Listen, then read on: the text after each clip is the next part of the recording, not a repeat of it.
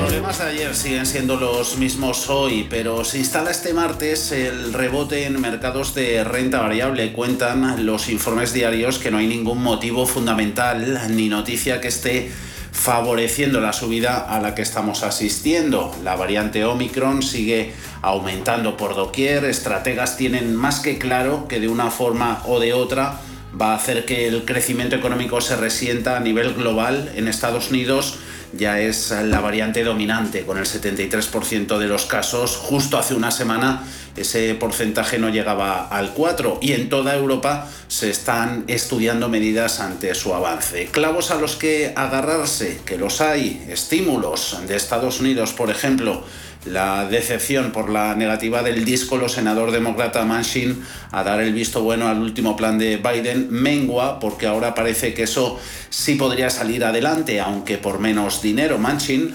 parece dispuesto a aprobar una cifra por debajo de 1,8 billones de dólares. Otro clavo, el de las previsiones, pese a la que está cayendo, Goldman Sachs mantiene su objetivo de 5.100 puntos para el año 2022. Hablamos del SP500, índice amplio de la bolsa americana, y otro asidero, el, corporativa, y dentro de ahí el tecnológico, porque Micron Technology, fabricante de chips, ha superado las expectativas del mercado en su actualización de resultados. Eso hace que este sectorial en Europa con las ASML, con Infineon, con ST Microelectronics y compañía esté siendo uno de los mejores. Tenemos a los índices con subidas que superan el 1%. En el caso de renta variable americana, vemos al Dow un 0,9, 35.242, subiendo Nasdaq un 0,67 hasta los 15.081 puntos, SP500 en los 4.596, arriba un 0,63%. Los bonos, al tranquilizarse un poquito las bolsas, están bajando con claridad y subiendo sus eh, rentabilidades y dónde estaría el mercado sin las recompras de acciones propias. Ese es otro cantar. Hoy hemos conocido que la adquisición de títulos propios por parte de las empresas del SP500 totalizó en el tercer trimestre 234 mil millones de dólares. Es un 18% más que en el trimestre anterior. Ni de lejos la inversión de esas mismas empresas en crecer y en nuevos proyectos alcanza esos porcentajes, una muestra más de que la buena imagen de la fachada seduce más que el interior de un edificio.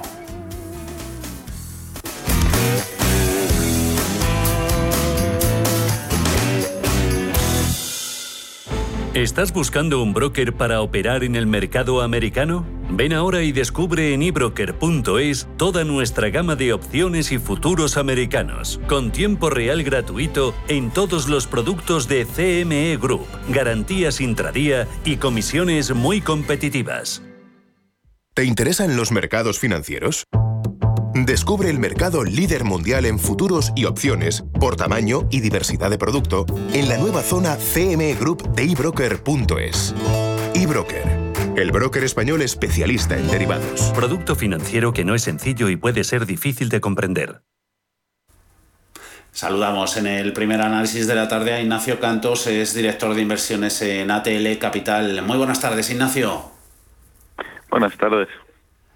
¿Cómo ves el panorama este martes? Bueno, pues algo más tranquilo. Es decir, yo creo que llevamos unos días muy volátiles por la nueva variante y eso hace que, bueno, pues eh, se descuenten unas y otras cosas. Hay estados que sí van y dan más cierres, lo cual hace tambalear un poco más la economía, otros que no tanto y conviven más. Yo creo que eh, además, eh, yo creo que estar cerca de fin de año añade volatilidad, si no probablemente nos tomaríamos algo más de tiempo para analizar la gravedad, pero cerca de fin de año, pues todo el mundo busca un poco cerrar los beneficios y por tanto, pues añade volatilidad al mercado. ¿Y recetas para luchar contra esa volatilidad imperante? Bueno, pues el tiempo, que es el final de año, lo va a acabar con ello en parte eh, por otro lado, bueno, pues eh, yo creo que hay que tratar de hacer un análisis sereno que eh, si el análisis previo que se ha hecho para las inversiones es bueno, probablemente valdrá, a pesar de la nueva variante, tampoco debería variar mucho porque parece que es más rápida pero menos, menos grave en sus efectos, con lo cual debería pasar.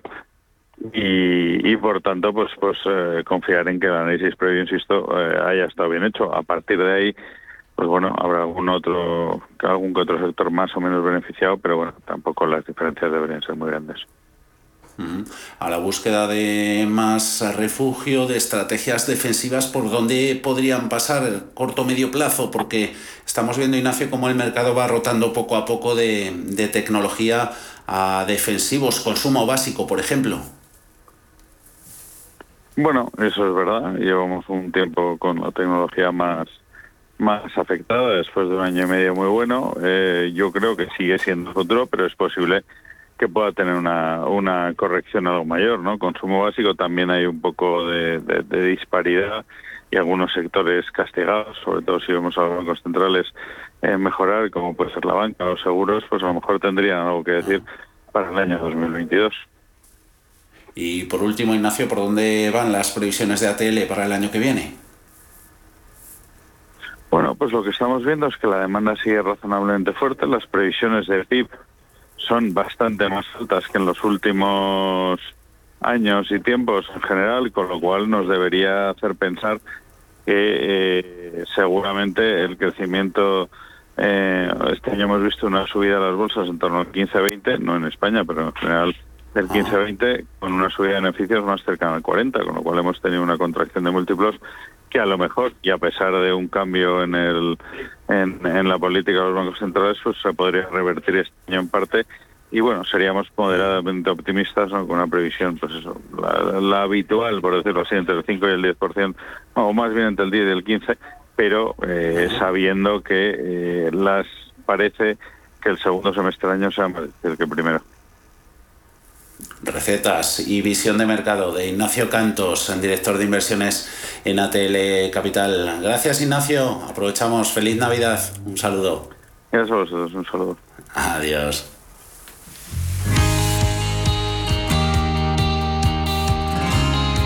Invertir en instalaciones fotovoltaicas para tu empresa te hará ahorrar hasta un 70% en la factura de electricidad y recuperar la inversión en muy poco tiempo.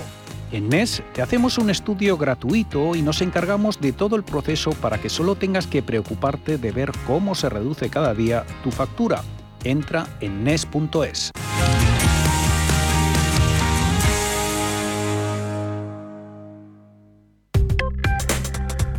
Crónica de criptodivisas. El mercado de criptomonedas intenta salir de sus recientes mínimos de más de dos semanas y tanto el Bitcoin como la mayoría de altcoins cotizan hoy en positivo. Vemos al Bitcoin con avances del 3,4% en los 48.640 dólares. Ethereum con subidas del 2,1% en los 3.997. La acompañan en positivo XRP con 3% arriba, Bitcoin Cash un 0,9% o Litecoin con ligeros avances del 0,2%. El esteo de Twitter, Jack Dorsey, ha ido un paso más allá en una conversación en Twitter. Ha asegurado que el Bitcoin acabará por reemplazar al dólar. En estos términos ha en un apunte en la red social en respuesta a un tuit de la rapera Cardi B. Cardi B preguntó a grandes rasgos si las criptomonedas reemplazarían a la moneda estadounidense, a lo que Dorsey respondió sí, el Bitcoin lo hará. Esto mientras que Instagram está explorando activamente la incorporación de NFTs en su plataforma. De acuerdo con el director ejecutivo de la compañía, está intentando averiguar cómo puede llevar esta nueva tecnología a un público más amplio. Y la ciudad de Jackson pronto añadirá una nueva opción que permite la conversión de criptomonedas como nóminas para los empleados de la ciudad, según han informado el medio de comunicación local Jackson News. Por su parte, el protocolo de finanzas descentralizadas Green Finance ha perdido alrededor de 30 millones de dólares como resultado de un ataque. Además, ayer el protocolo Polkadot alcanzó un nuevo hito tras informar del lanzamiento de los parachains en su red de forma oficial. De acuerdo con el proyecto, cinco parachains han sido lanzados.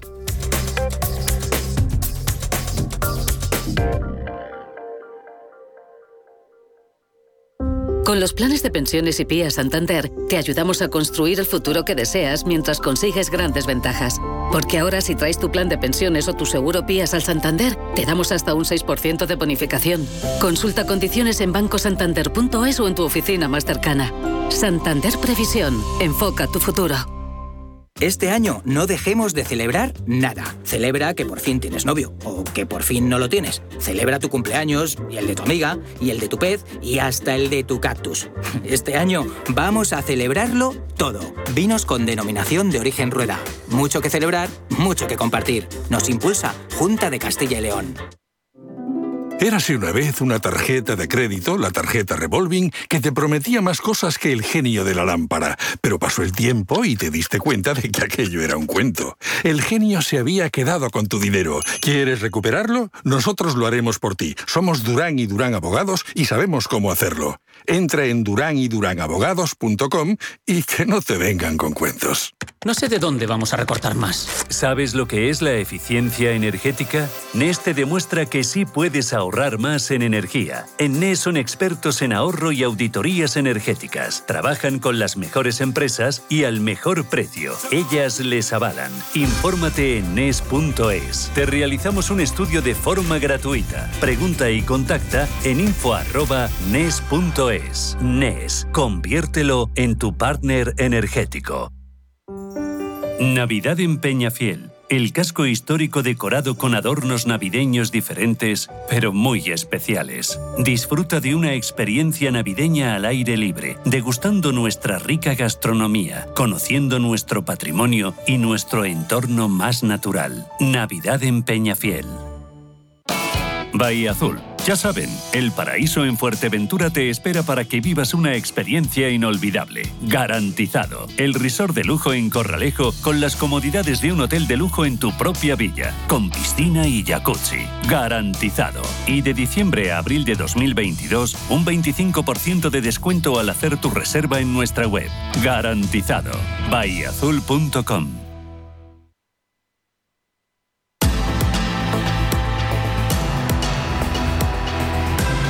Cierre de mercados con Javier García Viviani. Aquí en Europa las subidas en los principales índices superan en todos los casos el 1%, 1,16, Bolsa de Londres, DAX un 1,22, 15.400 21, Stock 600 aupándose un 1,25% hasta los 473 puntos, IBEX 35 sobre los 8.367 gracias a avances que son en tiempo real del 1,51%. Dos referencias de última hora. Hace unos minutos hemos conocido el índice de confianza del consumidor de la zona del euro. Ha quedado en menos 8,3 puntos. Su lectura inicial de este mes de diciembre frente a la que veíamos el mes anterior en noviembre que fue de menos 6,8. Empeora, por tanto, el sentimiento del consumidor del área monetaria. Otro, un consejo de inversión. Recorta Credit Suisse su recomendación sobre renta variable a neutral. Citan en el banco suizo los riesgos derivados de Omicron. A corto plazo sabemos que esa extensión de Omicron sigue poniendo en el foco la posibilidad de nuevas restricciones en Europa. La nota positiva es que los borradores de medidas en Alemania y en Reino Unido apuntan a restricciones más leves que las impuestas en Países Bajos o en Austria. Agenda del día con todo que está evitando grandes referencias macro de peso, despejando el panorama para nuevos ajustes de carteras con vistas al próximo ejercicio. Era sobre lo que hemos hablado hace unos minutos con Ignacio Cantos de ATL. Por sectores, gracias a Nike, el fabricante estadounidense de material deportivo, hay subidas generosas en Puma, también en Adidas. El FTSE británico sacando partido al rebote de las empresas más ligadas a las materias primas. Ahí están tirando mineras y petroleras, un sector por otro lado, de creciente peso en, Europa, como el de semiconductores, está recibiendo al alza la mejora de previsiones que ha hecho la estadounidense Micron Technology. Vemos ahora IBEX por dentro, principales titulares corporativos y recomendaciones de este martes.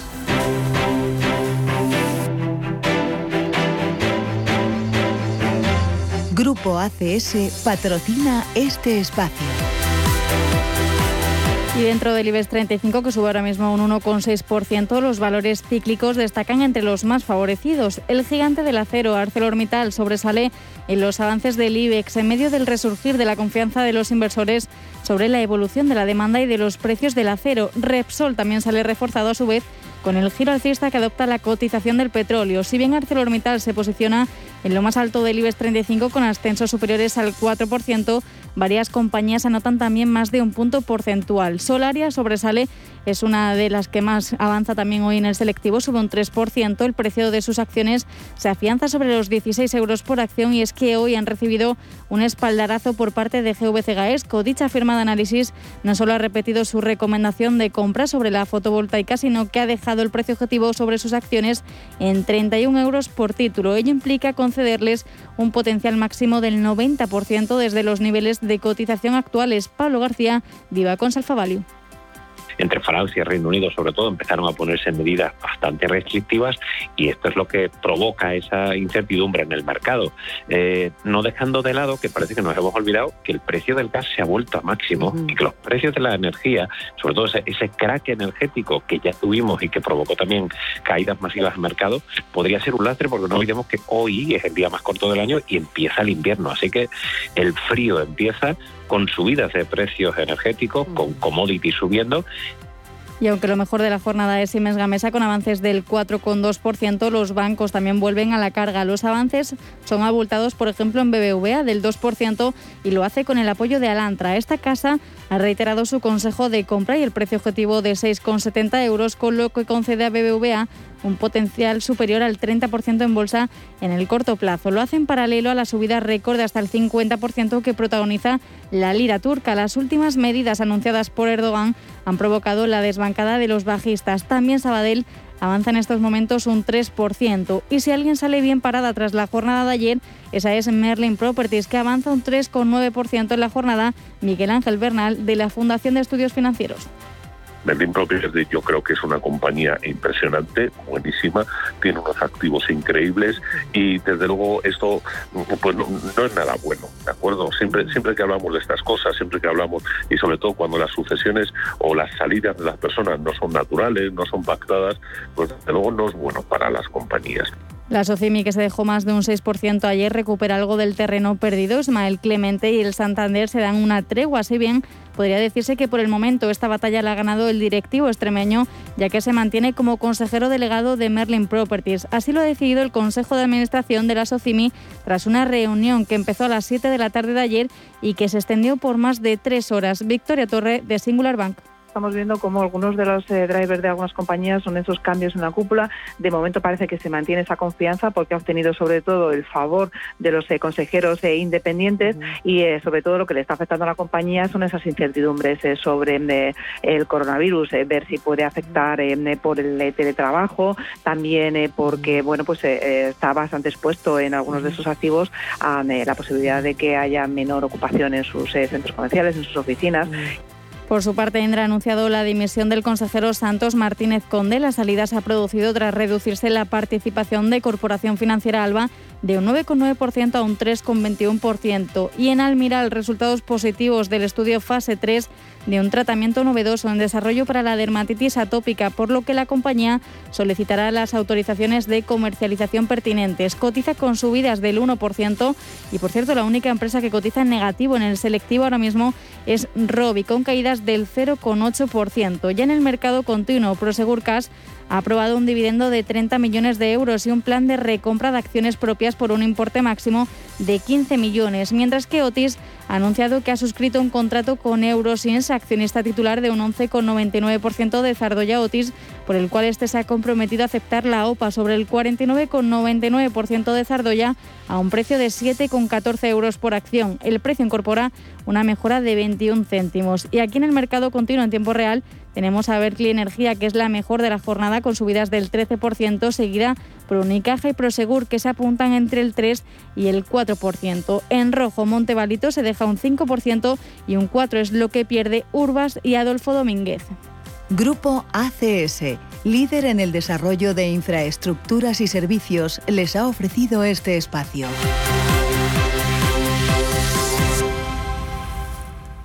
Alcalde de Nueva York, hablando ahora, titulares que nos deja la agencia Bloomberg, dice que va a incentivar con 100 dólares el que sus ciudadanos se pongan la vacuna de refuerzo. A partir de las 6 y cuarto, consultorio de bolsa. Este martes van a estar con nosotros en cierre de mercados Mark Rives de Black Bear y Juan Carlos Costa de Costarov. 91 533 18 51 o 609 22 47 16 para las notas de voz y WhatsApp. El suelo se mueve bajo nuestros pies y parece que no hay otra salida. De lunes a jueves, consultorio de bolsa y fondos de inversión en cierre de mercados.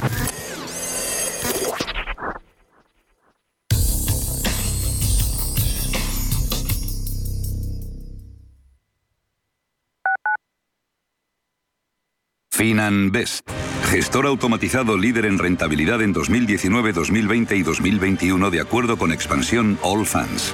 Planes de pensiones y carteras de fondos de inversión indexados y activos. Rentabilidades pasadas no garantizan rentabilidades futuras. FinanBest, líder digital en inversión. Urbanitae es una nueva plataforma de inversión inmobiliaria que te permite invertir a lo grande con cantidades pequeñas.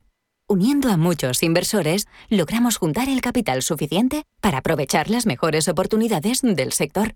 Olvídate de complicaciones. Con Urbanitae ya puedes invertir en el sector inmobiliario como lo hacen los profesionales. ¿Sabías que diariamente estamos expuestos a agentes oxidantes responsables de nuestro envejecimiento? Sirtuvit, de Laboratorio Sanroch, es un complemento alimenticio a base de los más potentes antioxidantes conocidos. Contiene coenzima Q10, resveratrol, ácido alfa-lipoico y vitaminas A, C y E que ayudan a protegernos del envejecimiento celular, contribuyendo a la protección de las células frente al daño oxidativo. Sirtuvit, de Laboratorio Sanroch, porque tú eres lo primero. Desde 2002, el restaurante Asador Yumbe ofrece lo mejor de la cocina vasca en Madrid. La selección cuidada de los productos desde su origen y el trato cercano son señas de identidad de nuestro restaurante. En Iyumbe apostamos por una cocina en la que priman los sabores, basada en el producto de temporada y que mima al máximo la calidad de sus platos. Estamos en Madrid, en Paseo de la Castellana 172, en el 91 867 5902 y en La Moraleja, en Avenida de Bruselas 9, en el 91 490 1096. Restaurante Asador y Yumbe. Radio Intereconomía. La información precisa y detallada. La información que usted desea conocer.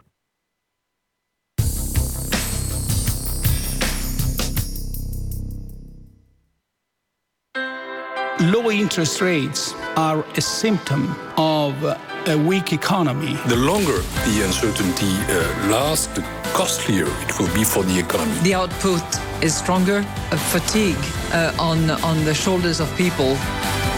Expansión y ciclo. Cierre de mercados.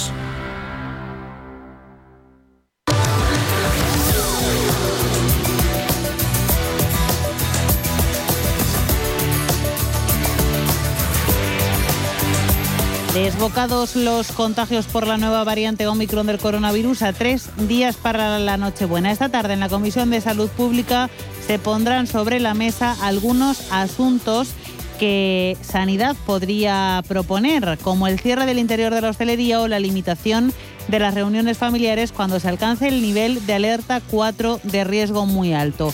La decisión definitiva en la conferencia de presidentes que se celebrará mañana con Pedro Sánchez a la cabeza. Isabel Rodríguez, ministra portavoz y yo creo que la conferencia de presidentes va a ser un buen momento para poner en valor esas nuevas herramientas que tenemos después de 20 meses de gestión de todas estas dificultades excepcionales, que es esa mayor experiencia, que es ese mayor conocimiento, esos mayores eh, instrumentos. Esas restricciones ya se han aprobado para Cataluña. Si la justicia da el visto bueno, entrarán en vigor la noche del jueves al viernes y durarán 15 días, hasta Reyes. Ahora mismo la propuesta de la mayoría de comunidades pasa por la recuperación de la mascarilla en exteriores, también sobre la mesa, aislar a los vacunados en contacto con positivos. Propuesta de Castilla-La Mancha. Blanca Fernández, portavoz del Gobierno regional se aísla a las personas que no tienen la pauta completa. Esa es la estrategia actual, que se puede variar en la conferencia de presidentes, por ejemplo, y tomar la decisión de aislar a quienes estén vacunados también. Una propuesta que, por ejemplo, rechaza la Comunidad de Madrid. En cualquier caso, los partidos políticos se muestran escépticos ante la posibilidad de que mañana se pueda alcanzar algún acuerdo consensuado entre todos los territorios. Dicen que la cita llega tarde y mal. También críticos los socios del gobierno de coalición. Escuchamos a Cuca Gamarra del PP, a Edmundo Val de Ciudadanos y a Íñigo Errejón de Más País. Tenemos un gobierno que siempre llega tarde a todo.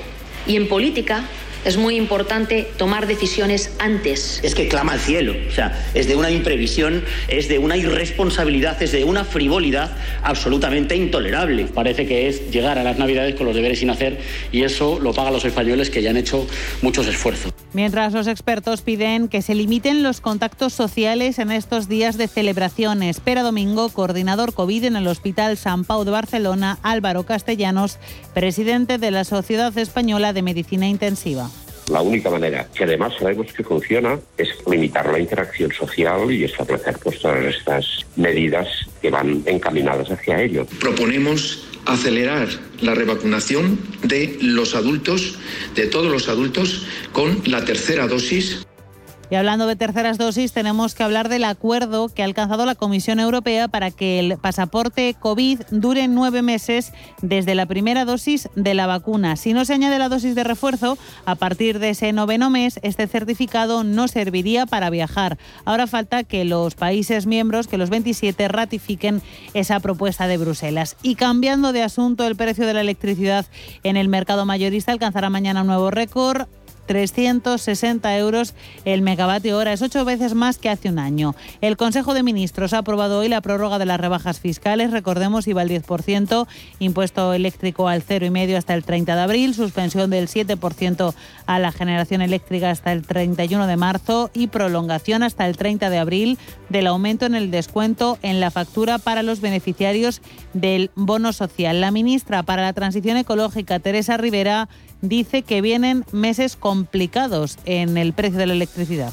Sabemos que las perspectivas del precio de la electricidad en el mercado mayorista hoy anuncia un nuevo récord para mañana, eh, no son particularmente halagüeñas y creemos que es fundamental el mantener eh, a las eh, reducciones, la suspensión de algunas de las figuras impositivas que acaban reflejándose en nuestra factura el Consejo de Ministros de esta mañana también ha dado luz verde al proyecto de reforma de la ley concursal con el que se pretende facilitar la reestructuración de empresas que sean viables y mejorar los procedimientos de insolvencia con el objetivo de detectar problemas de financiación lo antes posible. Pilar Job es la ministra de Justicia.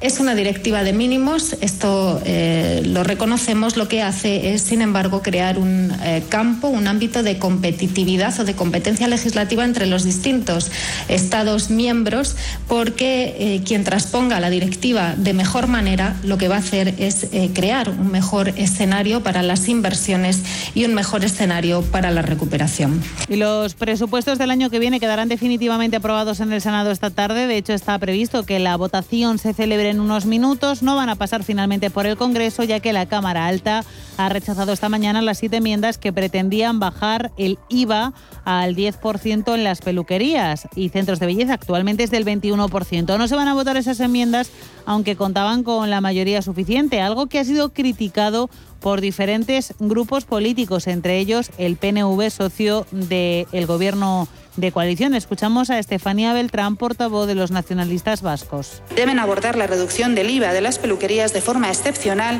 y de forma inmediata, escuchando al sector y a la mayoría de la Cámara. Vamos con algunos datos del día en nuestro país. El sector servicios ha elevado su facturación un 16,3% en el mes de octubre en tasa interanual. La cifra de negocio en la industria ha aumentado un 7,8%, según datos que ha publicado hoy el INE. Y más cosas, la Seguridad Social ha sumado en el mes de noviembre 2.137 cotizantes extranjeros de media hasta alcanzar los 2.263.000 afiliados. Es la cifra más alta de la serie histórica y en cifras desestacionalizadas y ajustadas al calendario, la afiliación en noviembre subió en 29.320 ocupados más hasta situarse en los 2.290.000, también máximos de la serie tras seis meses consecutivos de incrementos. Cierre de mercados. La actualidad al minuto. En Intereconomía, la tertulia de cierre de mercados. Y con toda esta información sobre la mesa nos toca el análisis con Juan Pablo Calzado, economista y asesor financiero. Muy buenas tardes, Juan Pablo. Muy buenas tardes. Y con Antonio Álvarez Osorio del despacho Álvarez Osorio Miller Co. Abogados. Hola, Antonio.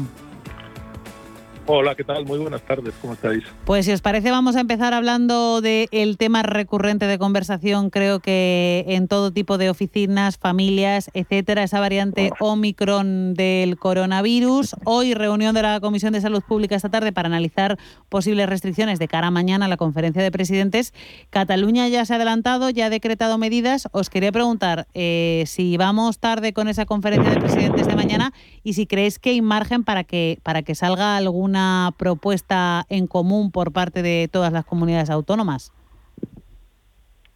Bueno, yo primero, pues yo creo que sí que... Juan Pablo. Sí. ¿Quién empieza? Juan Pablo, venga. No, no, que empiece, que empiece Antonio, que empiece Antonio. Antonio.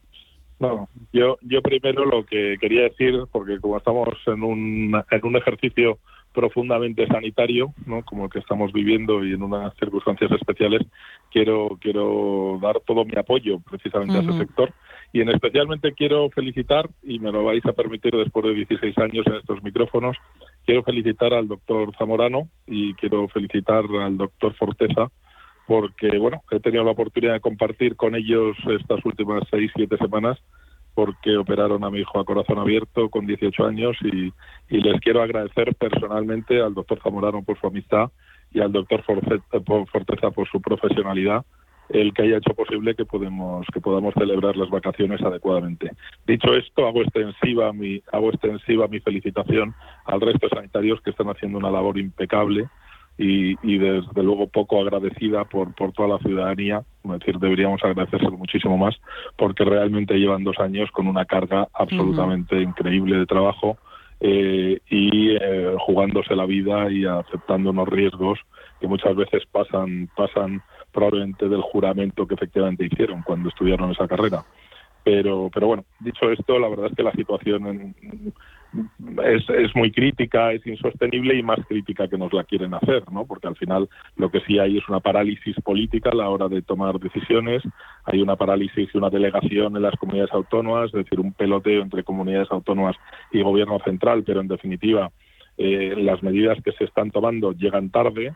Eh, yo la verdad es que la sensación que tengo por la gente con la que hablo profesionalmente en el último, en los últimos tres, cuatro días, es que, por ejemplo, a nivel de Madrid, que es donde yo donde resido y donde además eh, tengo mi actividad profesional, pues la verdad es que con todo el mundo que hablas o, tiene una infección o ha tenido un contacto o realmente eh, está confinado, es decir, eh, o está en cuarentena, la verdad es que yo creo que la situación es delicada. La única duda que me queda para saber la intensidad de esa delicadeza, la única duda que me queda es si realmente estamos hablando de una nueva variable que no tiene un grado de infección tan, tan grave, que no tiene unas consecuencias tan graves, o eh, realmente todavía no tenemos esas consecuencias a nivel de número de fallecimientos, de número de ingresos en UCI, porque estamos todavía en la fase preliminar a llegar ahí. Pero si realmente el nivel de contagio es el que estamos viendo y eso se traduce también en la gravedad de las enfermedades, pues tenemos un problema y tenemos un problema muy serio, que lógicamente no lo tenemos ahora mismo o lo empezamos a tener y a vislumbrar, pero lo vamos a tener en muy pocos días, te diría semanas, porque las consecuencias de lo que está pasando hoy pues las tendremos eso en 12, 13 días, donde ya veremos unos volúmenes realmente impactantes en cuanto a lo que está sucediendo. ¿no? Pues ahí queda también nuestro homenaje desde estos micrófonos de cierre de mercados al sector sanitario y también esa llamada a la paciencia de la ciudadanía, porque efectivamente los, los centros de salud están tremendamente colapsados ahora mismo. Juan Pablo, eh, ¿tú crees eh, que hay margen para llegar a un acuerdo entre todos? Y por otro lado, ¿crees que puede haber restricciones teniendo en cuenta que Nochebuena es en tres días? Bueno, yo creo que alguna restricción, por lo menos en forma de recomendación, sí van a poner. Eh, yo creo que van muy tarde, o sea, llevan meses tarde, o sea, ya no digo días, digo meses tarde, porque esto hay que hacer un seguimiento continuado porque no va a desaparecer y no va a desaparecer en breve, por mucho que diga Bill, Bill Gates. Y luego hay que decir que el gobierno ya le vale otra vez, ¿no? Dice, porque si no recuerdo mal, en los fondos que se habían concedido a España y al resto de países europeos que lo necesitaran, había una partida importante para, para rehacer los, los sistemas sanitarios ante problemas con el COVID, ¿no? O carencias que se hayan demostrado durante la crisis del COVID. Y aquí estamos otra vez, muchos meses después, sin que el gobierno haya pedido ese dinero, desde luego tampoco lo ha distribuido entre las comunidades autónomas, y volvemos a hacer frente a una oleada que parece que puede que no sean tan graves cada uno de los casos, pero sí van a ser muchos más en cantidad, sin, eh, sin haber reforzado plantillas, sin haber mejorado eh, infraestructuras. O sea, todo un, un, desastre como, como, como viene siendo habitual desde que empezó el tema de la pandemia, ¿no? especialmente liderado por el gobierno. Y luego, bueno, pues eh, que yo creo que van muy tarde, van a pedir o vamos a volver a otra vez a tener que, decretar confinamientos, pues no han sido capaces de hacer nada más que vacunar y esto es un, desastre detrás de otro. Y bueno pues parece que el país se, está acostumbrando a que todo salga mal o peor no yo la verdad es que me tienen asombrado la incapacidad. Y por supuesto eh, no vamos a oír de ninguna medida valiente porque todas ellas tienen coste político y es lo único que les preocupa, ¿no? Y dice si les van a votar o no les van a votar y más ahora que se ha abierto el periodo de elecciones con las de la Comunidad de Madrid, ahora las de Castilla y León, seguirán las de Andalucía y llegaremos a las generales. Por lo tanto, pues esperar algo coherente, que no sea guardar la ropa y olvidarse de todo de los políticos, pues yo creo que es un ejercicio de optimismo que nos va a llevar a la melancolía. Y no sé hasta qué punto, después de un año en el que la recuperación, pues a lo mejor no ha sido tan fuerte como esperábamos, no sé si estas restricciones, esta situación, este aumento de la, de la pandemia va a terminar de dar la puntilla, pues de nuevo al sector de la hostelería y del turismo, que parece que se van a volver a ver afectados en este final de año. Empezamos, Antonio, si te parece contigo. Bueno, claro que se va a ver afectado. Es decir, es que eh, el problema no es que se va a afectar un sector u otro. El problema es que estamos hablando de una afectación generalizada, porque en el momento que se, genera el miedo dentro de la sociedad, se genera una situación de este calibre. Hoy, hoy un compañero de un compañero de profesión me llamaba a la hora de comer y me decía, mira, hacerse un PCR ahora mismo en Madrid es prácticamente imposible. Es decir, he llamado a ocho sitios eh, eh, hay colas inmensas, en ningún sitio te, dicen que puedes hacerlo. Eh, yo creo que estamos entrando en, una situación de colapso eh, que yo creo que requeriría un poco de sentido común de toda la sociedad civil, sin duda alguna, pero yo creo que también requiere, para que se pueda ejercitar ese sentido común o en, o en carencia del mismo, requiere una serie de decisiones políticas que a día de hoy no se están, no se están tomando. ¿no? Eh, va a afectar, claro, porque es que afecta en el ambiente, eh, afecta eh, en la economía, afecta en el sector servicios. Te pongo un ejemplo, yo tenía que dar una conferencia ayer en, Zaragoza y la verdad es que mm, dices, bueno, te planteas el dar una conferencia a las 5 de la tarde en Zaragoza y, con, consecuencias, con gente rodeada de COVID, con... No, efectivamente, el, el ambiente no es el mejor. Antonio, ¿estás ahí? Antonio, ¿nos escuchas? No sé qué pasa con Antonio, lo vamos a intentar recuperar. Mientras tanto, Juan Pablo, eh, pues eso, efectivamente parece que el año no va a terminar muy bien tampoco para, para la economía y sobre todo para mm. esos sectores eh, pues más afectados por, por las restricciones y por el miedo. Sí, por supuesto, va a ser otra vez eh, dramático para la hostelería, que si ya lo llevaba mal, pues una puntillita más, pero va a serlo para toda la economía. Ya tenemos países cerrados enteros, como es el caso de, los Países Bajos, de Holanda, y ya veremos, a ver, dice eh, Portugal parcialmente también 15 días, y ya veremos, porque normalmente cuando estas medidas se empiezan a decretar en un país, acaban contaminándose algún otro más, ¿no? O sea, por lo tanto, podemos esperar que en los próximos, en las próximas semanas o en los próximos días haya más eh, economías cerradas. Por no hablar de China, que que es la madre del cordero en esta situación, no, no porque sean culpables ni nada, en absoluto, sino porque la cadena de suministro, donde está mostrando más debilidades en el país, en ese país, y ese país, pues solo con un, un, caso de Omicron que me parece que tuvieron hace dos o tres semanas, pues volvieron a cerrar. ¿no? nos volvemos a, enfrentar exactamente a lo mismo que hace un año y pico, porque aquí no se progresa en, en general en ningún sitio. Dice buscar una solución que no sea confinamientos, que vuelve a ser pues un poco encerrar a todo el mundo en su casa, vamos a llamarlo por su nombre, no es un confinamiento, es un encierro lo que nos hacen, lo, que nos obligan a hacer, porque no son capaces de buscar otra medida, ¿no? Y dice, la gente no, eh, en el caso de España, pues mira, desde el verano no hay ninguna recomendación del, gobierno y de las autoridades de lo que hay que hacer o no hay que hacer. O sea, por ejemplo, el colapso que estamos viviendo ahora en Madrid, bueno, pues no se podía haber previsto. No podíamos tener un sistema de, hacer PCRs por otros sitios, llamar, llamar al Estado, llamar al Ejército, que siempre ha ayudado en estas situaciones. Eh, volvemos a estar otra vez en la improvisación. Y eso que estamos hablando de la Comunidad de Madrid, que es probablemente de las mejores gestionadas de España.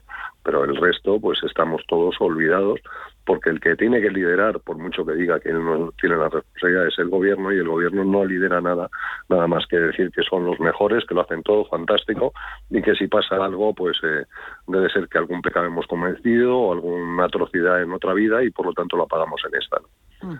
Antonio, nos habías, te habías ido y nos estabas contando el tema de tu conferencia ayer en Zaragoza y de ese ambiente complicado es un ambiente que, afecta a la actividad profesional, afecta a la actividad docente, afecta a un montón de cuestiones, ¿no? Es decir, te doy, te digo el ejemplo, pero también mi socio, eh, que es inspector de Hacienda, eh, pues tenía que dar también clase en un centro de, reconocido prestigio a nivel nacional y el domingo por la mañana pues recibió un mensaje diciendo que efectivamente se habían paralizado las clases. Es decir, no hace falta una argumentación legal o no hace falta una conducta proactiva que no está habiendo por parte del gobierno y por parte de las comunidades autónomas, sino que la propia reflexión respecto de lo que tenemos delante hace que las instituciones privadas, que las que, las propias personas y las instituciones privadas que la rigen, pues están tomando sus propias decisiones para moldar la situación crítica a nivel sanitario con la realidad, con la realidad social que vivimos, ¿no?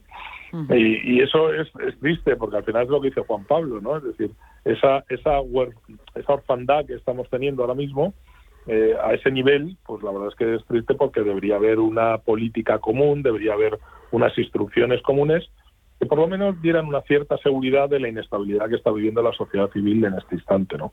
Entonces, no sabes si puedes ir a dar una conferencia, no sabes si puedes meter en un AVE, no sabes si puedes dar una clase en un centro de reconocido prestigio y dices, bueno, ¿todo eso afecta? Hombre, claro que afecta. Es decir, afecta a la economía, afecta al día a día, afecta a las decisiones que tienes que tomar de tu actividad profesional, afecta a un montón de cuestiones que lógicamente no puedes llevar a cabo con la normalidad y la, natural, y la naturalidad que, conllevaría hacerlas en condiciones normales. ¿no? Mm. Y esa situación, bueno, pues genera también cierta tensión, cierta incertidumbre y además en unas fechas muy especiales.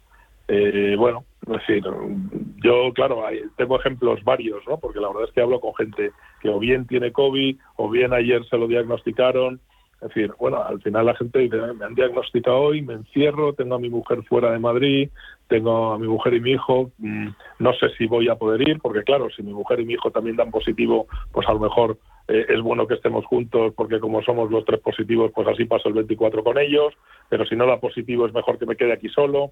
Es decir, todas esas, todas esas dudas que tenemos los ciudadanos, que son normales, no tenemos una pauta de nadie que efectivamente nos diga, mire, vamos a poner un poco de sentido común, vamos a establecer unos márgenes de seguridad y vamos a tomar decisiones que efectivamente nos puedan, nos puedan eh, ayudar a la hora de, actuar con, con, cierta lógica y con cierto sentido común, ¿no? Aparte de la legalidad que efectivamente se presupone, ¿no?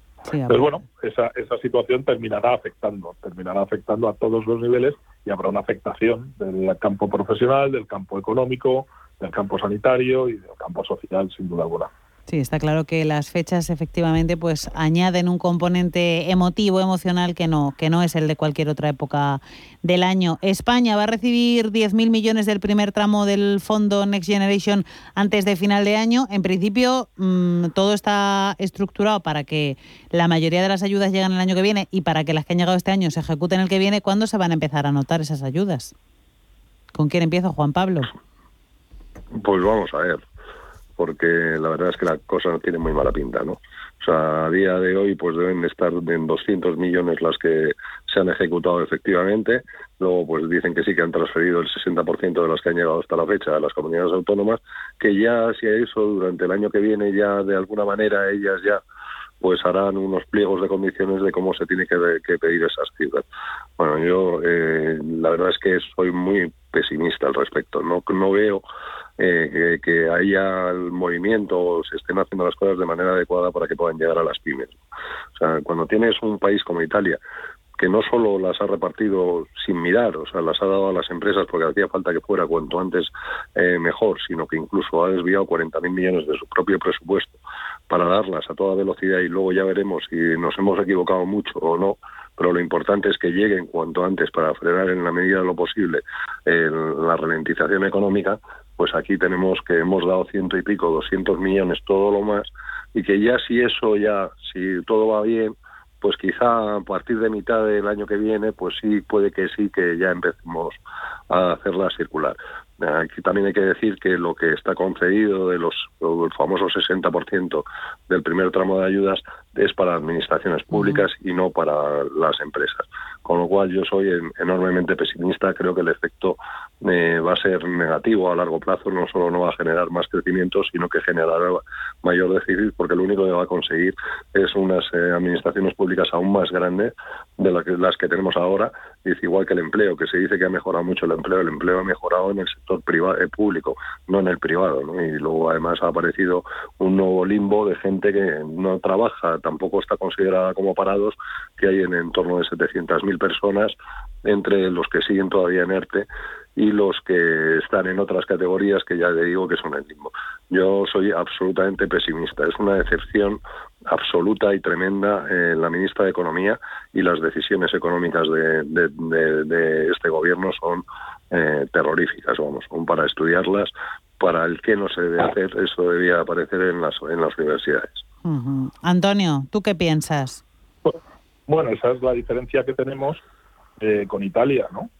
Italia que parecía un país con una inestabilidad política, una inestabilidad social casi casi ya eh, consustancial a su existencia, eh, pero ha tenido la, la, fortuna, el acierto y la inteligencia de poner al frente de una situación como la que está viviendo al señor Draghi, ¿no? Es decir, y claro, es que pensar efectivamente una gestión que se lleve a cabo por el señor Draghi, que ha sido presidente del Banco Central Europeo, eh, pensar que, es una gestión absolutamente ortodoxa, que conoce todos los mecanismos de la Unión Europea, que conoce todos los mecanismos del propio Banco Central a nivel de financiación, del apoyo de estímulos financieros y que lógicamente eh, lo domina porque es que ha estado metido en el corazón y en las entrañas de esta situación, pues eh, que el señor Draghi rija esa situación es una garantía y lo que están basando en esta en este país es que nos ha tocado una pésima gestión en un pésimo momento.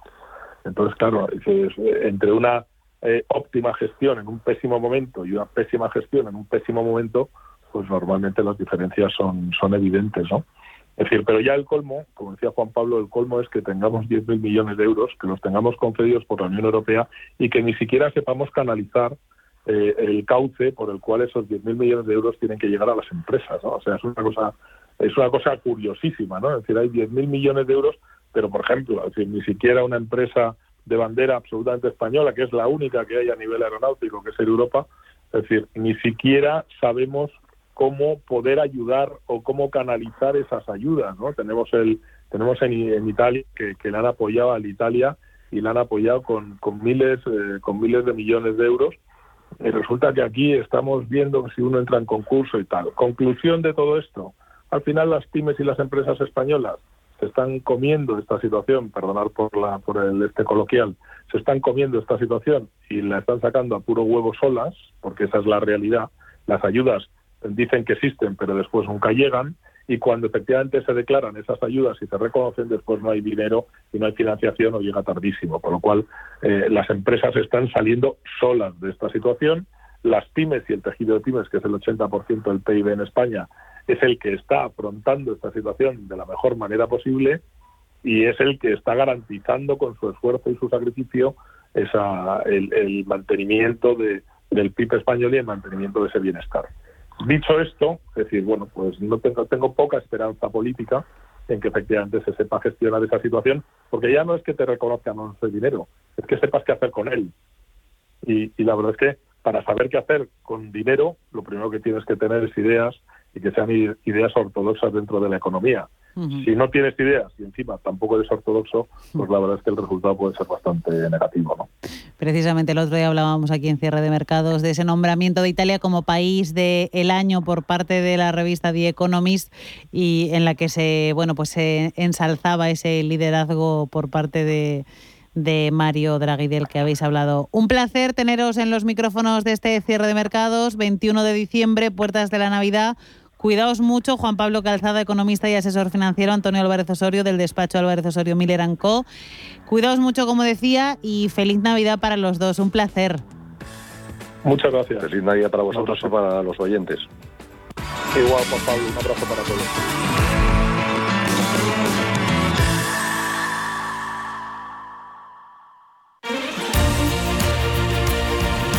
Radio Intereconomía Eres lo que escuchas.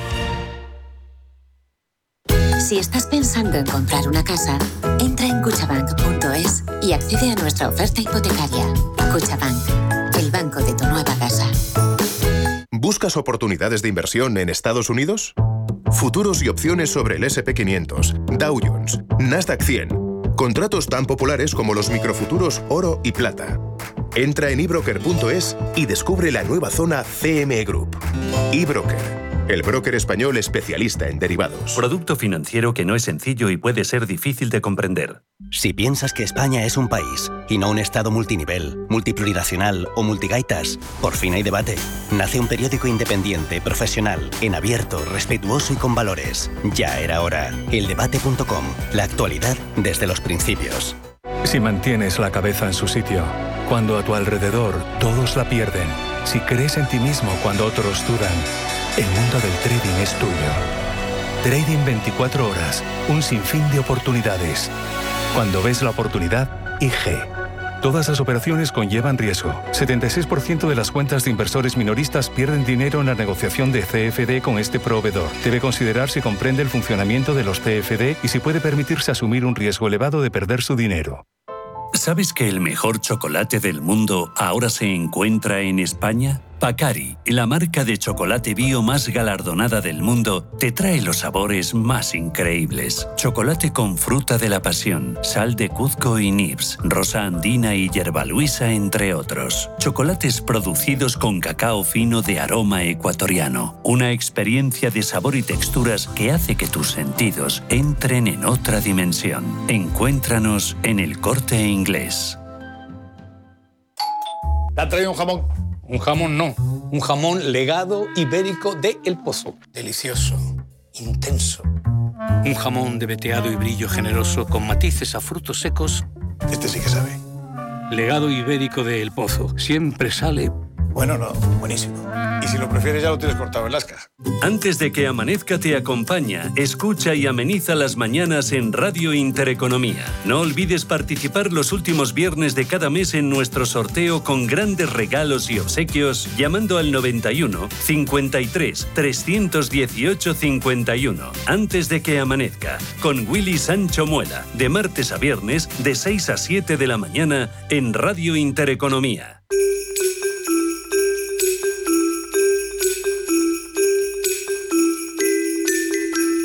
Nuestra riqueza se mide por la cantidad y la calidad de amigos que tenemos. Gracias por ser parte de nuestra fortuna.